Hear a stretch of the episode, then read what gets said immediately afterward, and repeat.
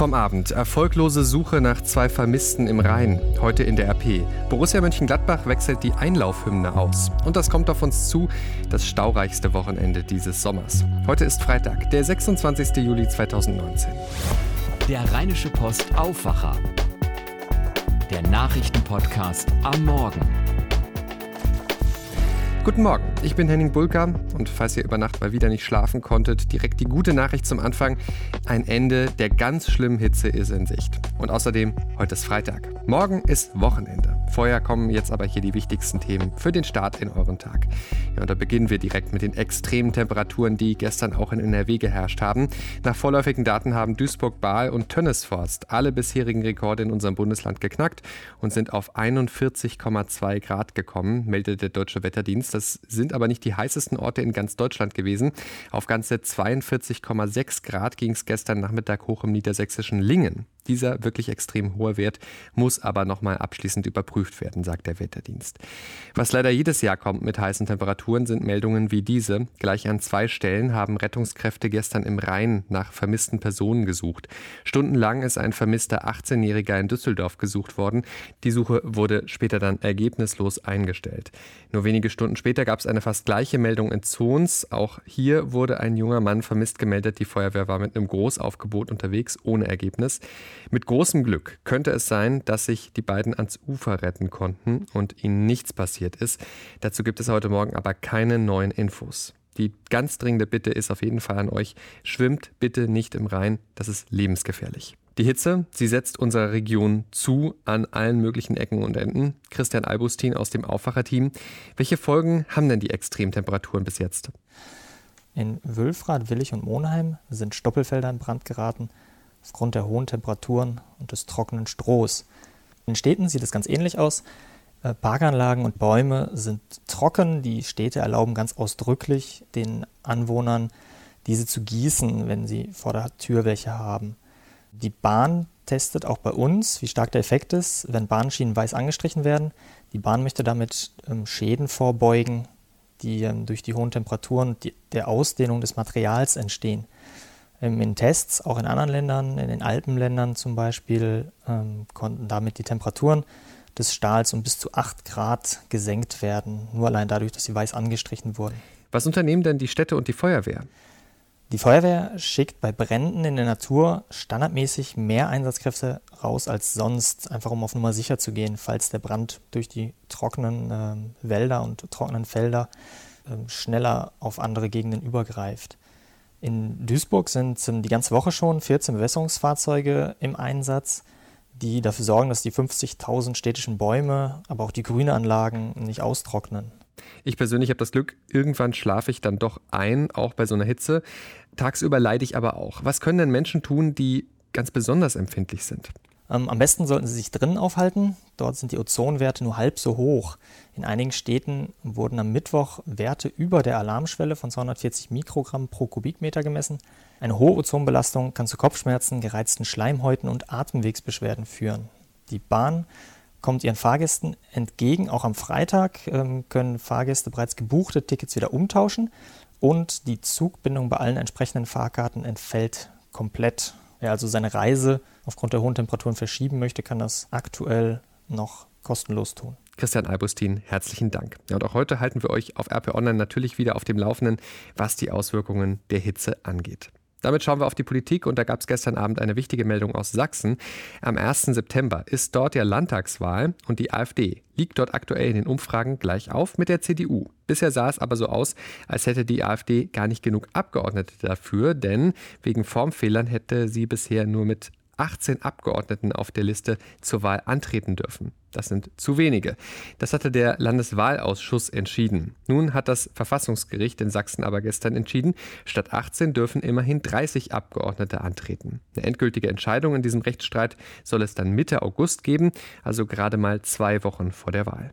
Und dann ist am späten Abend gestern diese Meldung reingekommen. Ex-Nationalspieler Mesut Özil ist in London Opfer eines Überfalls geworden. Britische Medien berichten, dass der Fußballstar von zwei Motorradfahrern mit Messern bedroht worden sei. Die Täter sollen es auf das Luxusfahrzeug des Profis vom FC Arsenal abgesehen haben. Ein Video, das im Netz kursiert, soll die Momente des Überfalls zeigen. Sebastian Dressel berichtet für die deutsche Presseagentur aus London. Was ist denn genau passiert? Mesut Özil war mit seinem Teamkollegen Sead Kolasinak im Auto in der Nähe von Golders Green unterwegs. Das ist ein Stadtteil im Nordwesten von London. Und dort sollen die beiden von zwei Motorradfahrern verfolgt worden sein. Anschließend haben die beiden Özil und Kolasinak wohl auch mit Messern bedroht. Özil hat seinen Wagen dann gestoppt und sich in ein nahegelegenes Restaurant geflüchtet. Die Mitarbeiter dort sind ihm zu Hilfe gekommen und auch Kolasinak soll einen der Täter abgewehrt haben. Beide Verdächtige sind geflüchtet und die Polizei sucht jetzt nach ihnen. Wie geht's denn Özil und Kolasinak jetzt? Die beiden sind glücklicherweise mit dem Schrecken davon gekommen.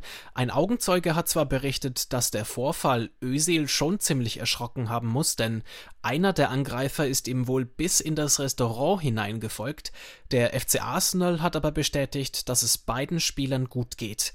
Ob es sich bei dem versuchten Raubüberfall um eine gezielte Attacke gegen Ösil gehandelt hat, das ist noch nicht klar. Sebastian Dressel, Dankeschön. Heute in der Rheinischen Post lest ihr auf der Titelseite das hier. Egal, ob ihr in einem Unternehmen mit oder ohne Tarifvertrag arbeitet, eine Betriebsrente soll für alle Arbeitnehmer zur Pflicht werden. Das fordert jetzt zumindest der Sozialflügel in der CDU. Mit dem Modell der Riester-Rente sind wir in eine Sackgasse geraten. Ich bin der Meinung, dass wir bei der privaten Vorsorge ein Obligatorium brauchen. Das sagte Karl-Josef Laumann, Sozialminister in NRW und Chef der christlich-demokratischen Arbeitnehmerschaft unserer Redaktion. Auch Menschen mit kleinen Löhnen brauchten eine Betriebsrente. Gegenüber einer Riester-Rente habe sie klare Vorteile, zum Beispiel eine bessere Rendite. Die Überlegung, bei Geringverdienern könnte es eine Pflicht geben zu einer betrieblichen Altersvorsorge mit einem Zuschuss von bis zu 480 Euro monatlich vom Arbeitgeber. Mehr dazu lest ihr heute bei uns. Und außerdem findet ihr jetzt schon auf unserer Startseite diese Geschichte. Borussia Mönchengladbach schafft die Elf vom Niederrhein als Einlaufhymne im Stadion ab. Es ist zwar eins der beliebtesten Vereinslieder in Fußball-Deutschland, ab der neuen Saison wird es aber nach Informationen unserer Redaktion nicht mehr als Einlaufmusik gespielt. Stattdessen soll ein anderes Kultlied aus dem Repertoire der Borussen in diesem Moment gespielt werden. Die Seele brennt. Das bisherige Einlauflied der Gladbacher, die Elf vom Niederrhein, soll aber nicht komplett aus dem Vorprogramm verschwinden, sondern einige Minuten zuvor schon für Stimmung sorgen. Was haltet ihr von dieser Entscheidung? Stimmt ab bei uns auf RP Online. Schauen wir jetzt noch auf die Themen, die heute wichtig werden. Der umstrittene frühere Verfassungsschutzpräsident Hans-Georg Maaßen kommt heute nach Düsseldorf. Er spricht hier heute Abend auf Einladung der Frauenunion. Das Thema lautet Herausforderungen für die innere Sicherheit Deutschlands und wie wir ihr begegnen müssen. Maaßen ist Mitglied der CDU und der Werteunion, die sich als konservative Strömung in der Union versteht. Er steht immer wieder in der Kritik, angefangen wegen seiner Äußerungen nach den Ausschreitungen in Chemnitz vor einem Jahr, wegen denen er auch letztlich entlassen wurde, bis hin dazu, dass er eine Zusammenarbeit der CDU mit der AfD nicht ausschließt.